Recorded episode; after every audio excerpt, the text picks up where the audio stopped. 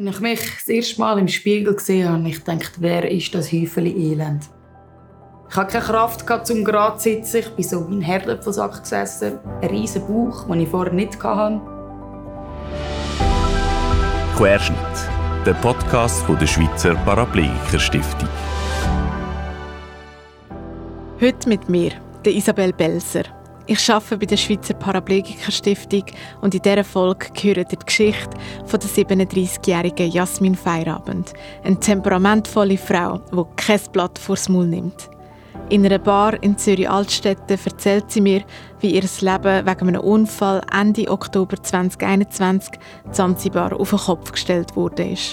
Ich habe mich vor zweieinhalb Jahren in Zanzibar unendlich verliebt und wie in jeder Beziehung geht es ein bisschen auf und ein bisschen runter. Und an dem einen Abend ist es sehr ein bisschen runtergegangen.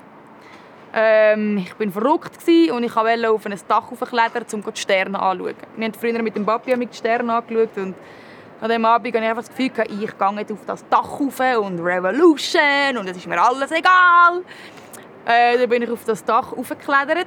Ich habe aber nicht so ganz kalkuliert, dass das Dach, der Pfosten von dem Wellblech nicht da vorne ist, sondern da hinten.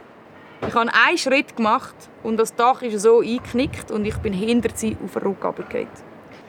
Ich bin auf dem Rücken gelegen. Ich habe gemerkt, shit, ich spüre nichts. Ich habe nicht brüllt. Ich habe nicht geschrauen. Ich bin mir einfach sehr bewusst etwas ist jetzt gerade richtig scheiße. Beim Sturz bricht sich die Zürcherin den sechsten Brustwirbel und ist vom Brustkorb abwärts gelähmt. Sie liegt verletzt am Boden, spürt ihre Beine nicht mehr und braucht dringend Hilfe. Aber ihr Freund versteht am Anfang nicht, wie ernst die Situation ist. Dann habe ich gerufen, «Seid!» Und er ist geschaut, «Was machst du da am Boden?» Ich so, «Ja, ich bin runtergefallen.» «Du nicht so dumm, komm, steh auf, wir müssen jetzt schlafen.» Ich so, «Nein, ich spüre meine Beine nicht, ich muss jetzt sofort ins Spital.»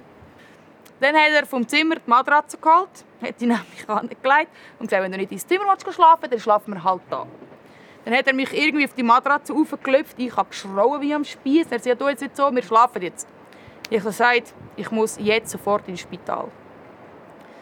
Dann habe ich gewusst, okay, er hat mir gesagt, jetzt kommt sowieso kein 144, äh, dich da abholen. Das ist bei uns in Zanzibar nicht so, wir müssen warten bis am nächsten Tag. Bei der Jasmin Zanzibar läuft alles bisschen anders, als man sich das in der Schweiz gewöhnt ist. Und so startet bei ihr am nächsten Morgen eine lange, abenteuerliche und sehr riskante Rettungsaktion. Auf jeden Fall am nächsten Tag, etwa um 5 Uhr morgens, als die Sonne kam, habe ich ihm gesagt, okay, können wir jetzt bitte am Notfall anrufen. Dann hat er gesagt, zuerst kann ich in den Salon. Jetzt können wir darüber lachen, wir reden dann miteinander über das, wir können darüber lachen. Und dann habe ich ihm gesagt, du gehst sicher nicht Haar schneiden. Ich liege da am Boden, ich spüre meine Beine nicht, ich muss jetzt in Notfall und du gehst jetzt sicher nicht erst Haar schneiden. Und dann hat er gesagt, also ist gut, er geht schauen. Dann ist er mit dem Auto ins Military Camp, das ist eigentlich das nächste, äh, wo wir sind, in Casole, wo irgendwie medizinische Versorgung ist. Er ist gefahren, zurückgekommen der hat gesagt, ja, sie glauben ihm nicht, dass äh, irgendein Musungu, das sind die, die weißen Touristen in Zanzibar, äh, am Boden liegt und wirklich so etwas Schlimmes passiert ist. Und er hat mir gesagt, ja, komm jetzt, viel nicht, weißt so, bis auf die Zähne, du jetzt nicht so bis auf die Zähne, wir lüpfen dich jetzt, wir tragen dich raus, ich hole ein paar Leute und wir tragen dich aus dem Haus. Ich so, nein, nein, nein. Nachher sind irgendwie, äh, er hat von den Nachbarn irgendwie, ich glaube, acht Leute organisiert. Dann haben sie gesagt, also, sie tragen mich auf dieser grossen Matratze aus der Tür raus. Aber die Matratze haben sie so zusammenfalten, weil es schwer ich nicht zur Tür rauskommen. Sie haben mich rausgeschoben, wieder am Boden gelegt, dann ist ein Taxi da. Ich ja, okay, die Matratze die passt nicht ins Taxi rein. Äh, wir brauchen etwas anderes. Dann ist er auf die Straße gegangen, hat einen Pickup organisiert, die, die normalerweise so Steine transportieren. Und dann sind wir mit dem Pickup ins Military Camp gefahren. Die improvisierte Rettungsaktion von Jasmin ist gefährlich.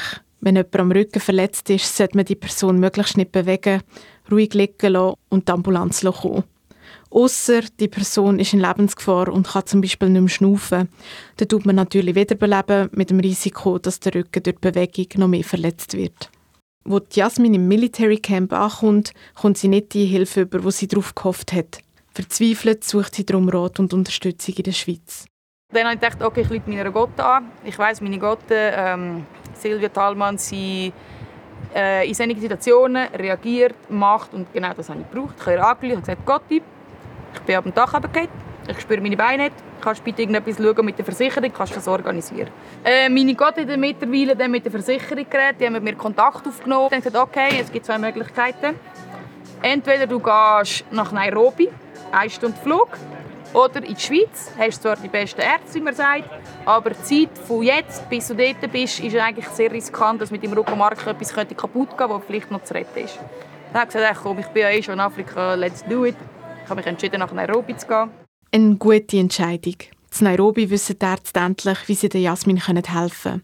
Eine grosse Erleichterung für die 37-jährige Zürcherin.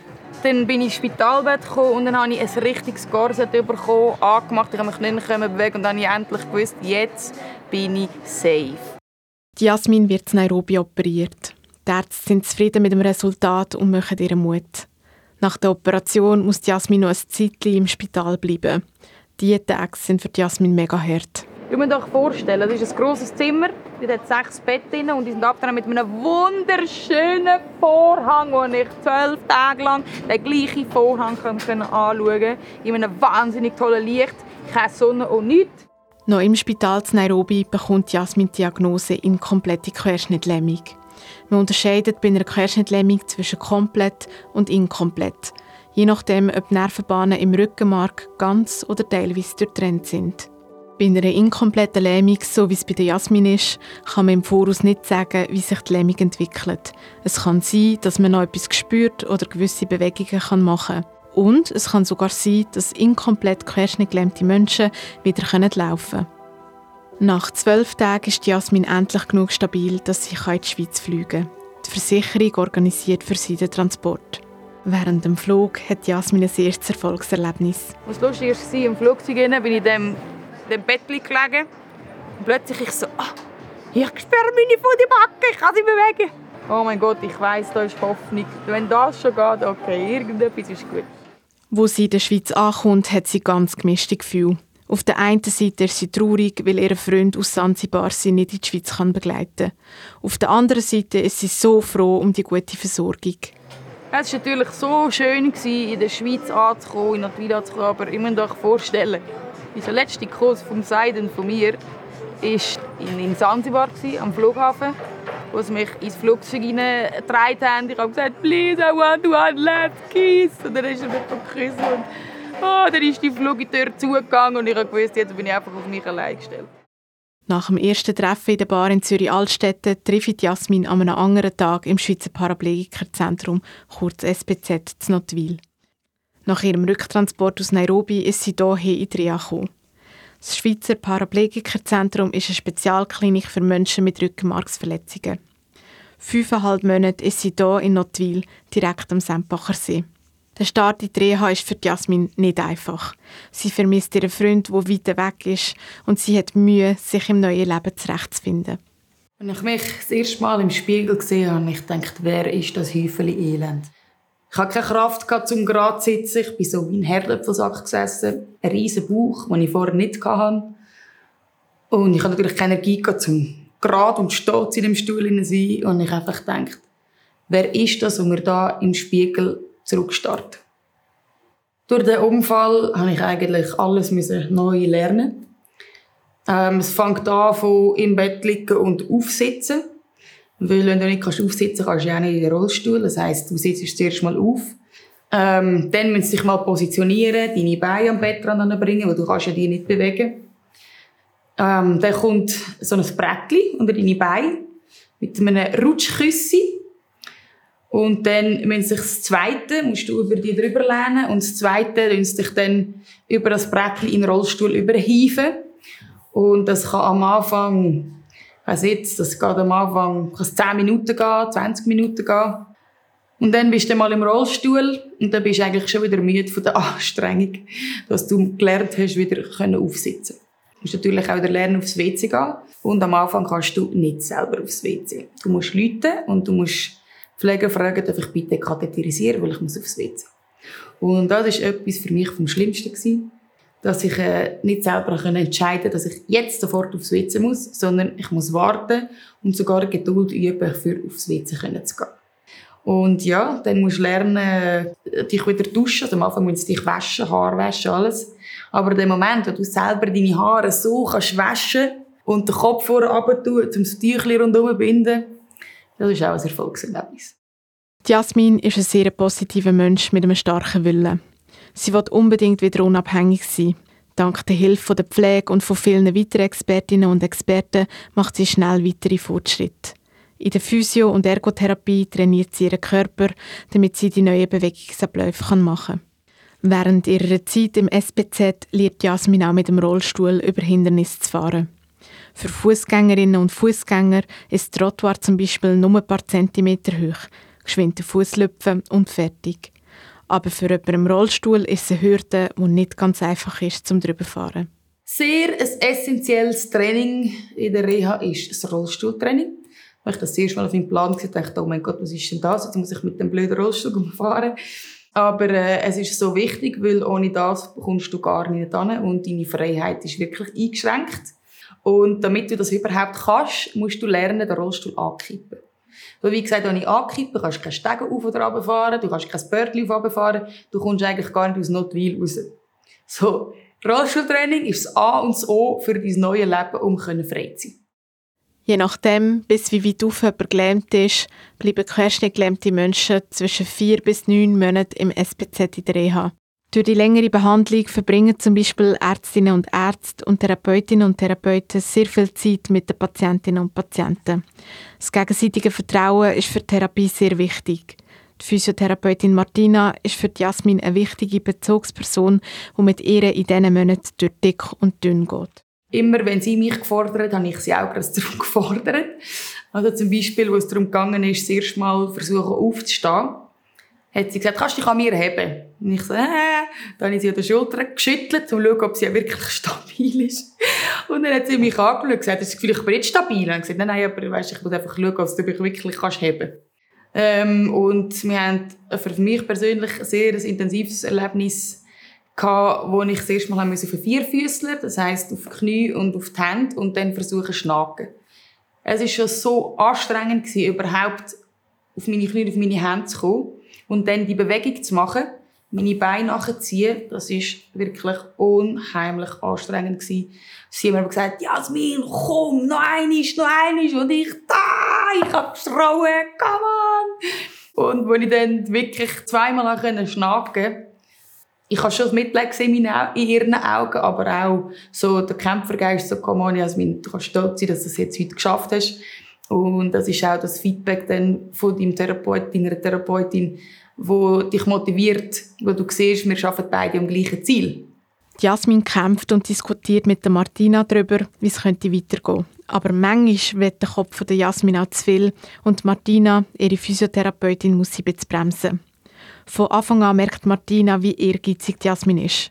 Und das Ziel, das sich Jasmin setzt, ist hoch, sagt die Therapeutin wie ich Jasmin kennengelernt habe, also in der ersten Therapie bin ich wirklich zu ihr ins Zimmer rauf, sie ist im Bett gelegen und ich mag mich noch gut erinnern, eine der ersten Therapien, wo sie mir gesagt hat, mein Ziel ist, dass ich da wieder rauslaufe. Oder besser gesagt, ich laufe da wieder raus.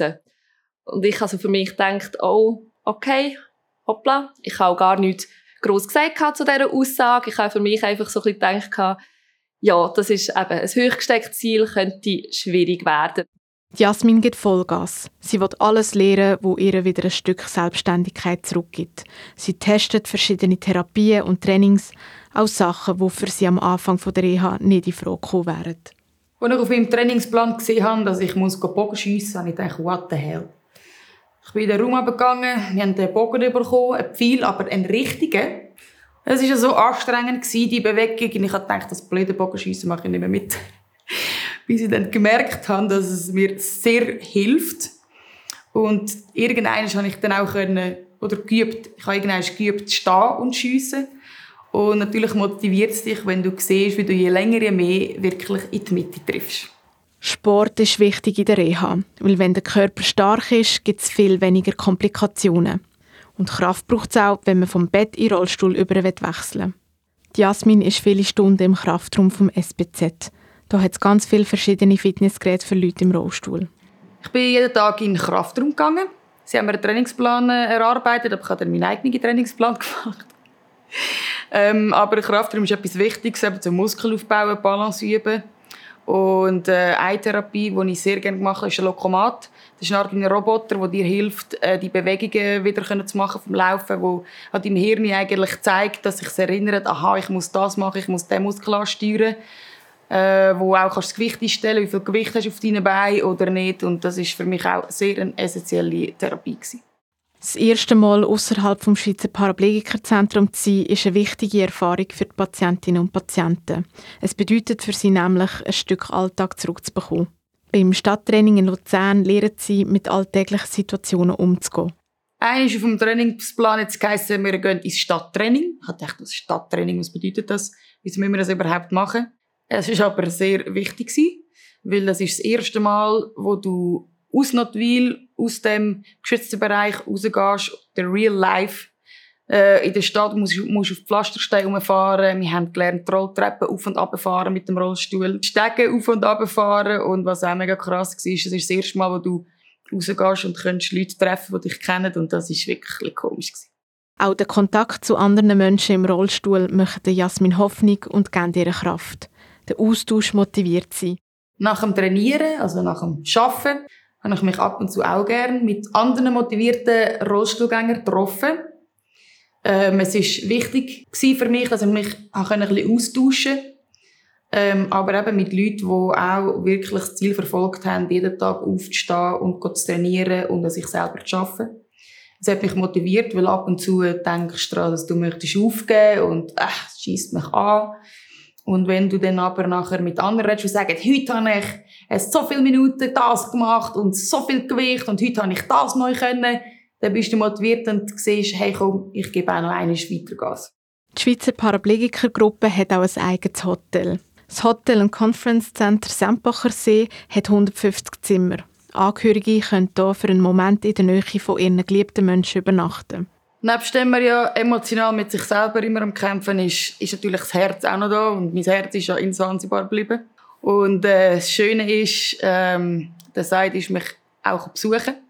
Und die Stiftung hat uns geholfen, dass er im Hotel übernachten konnte. Und mich auf dem äh, herausfordernden Weg auch können unterstützen äh, mental und einfach ja, mit seiner Art und seiner fröhlichen Art. Und hat mir auch immer wieder Hoffnungen gemacht und mich motiviert. Nach fünfeinhalb Monaten, wo Jasmin fest an sich geschafft hat, körperlich und mental, ist der grosse Tag da. Jasmin darf endlich heim. Ein emotionaler Moment, vor allem, weil sie ein grosses Ziel hat. Ja, der Tag ist gekommen, der 6. Mai, als ich Martina gesagt habe, Martina, heute laufen wir zusammen aus dem SPZ raus. Du weißt, ich habe von Anfang an gesagt, ich laufe da raus und ich fände es sehr schön, wenn du mit mir an meiner Seite rauslaufst. Nicht nur für Jasmin ist es ein grosser Moment. Auch ihre Physiotherapeutin Martina fiebert mit. Lang haben sie darauf hergeschafft. Sie hat ihr Ziel erreicht. Wir sind ja wirklich am äh, letzten Tag von der Reha, oder wo sie den Austritt hatte, sind wir wirklich zusammen aus dem SPZ gelaufen, was auch für mich, also es freut mich jetzt noch, wenn ich daran denke, was für mich auch sehr ein schöner, berührender Moment war, ist, dass wir das Ziel wirklich auch zusammen erreicht haben. Auch für Jasmin ist es ein Moment, wo sie nie mehr vergisst. Die 37-jährige Zürcherin hat ihr Ziel erreicht. Aber ihre Reise ist noch nicht fertig. Es wartet noch ganz viel Arbeit auf sie. Ich hatte mega Freude. Ich hatte Herzklopfen. Ich hatte Tränen vor Freude, vor Anstrengung. Ähm, und es war einfach mega schön, dass wir das ja als Zweite machen konnten. Und ähm, es ist mir dort aber nicht bewusst gewesen, dass jetzt erst der Real Life auf mich zukommt und der Hard Work eigentlich nicht aufhört und es nur noch strenger wird. Die Geschichte von Jasmin hat mich persönlich sehr berührt, weil es kommt selten vor, dass jemand nach einem Unfall aus dem SPZ rauslaufen kann. Bei der Jasmin ist es so, dass sie eine Beischiene braucht und ganz kurze Strecken laufen kann. Aber sie ist schon auch noch auf einen Rollstuhl angewiesen. Das Laufen braucht viel Energie und ist mit Schmerzen verbunden. Seit ihrem Unfall ist bei der Jasmin viel passiert. Sie ist fleissig als Musikerin unterwegs und hat viele Ideen, was sie mit ihrem Catering-Unternehmen noch machen will. Falls du noch mehr zu der Jasmin wissen willst, findest du auf paraplegie.ch eine fünfteilige Videoserie über sie und ihre berührende Geschichte. Querschnitt der Podcast von der Schweizer Paraplegiker Stiftung, wo querschnittgelähmte Menschen ein Leben lang begleitet.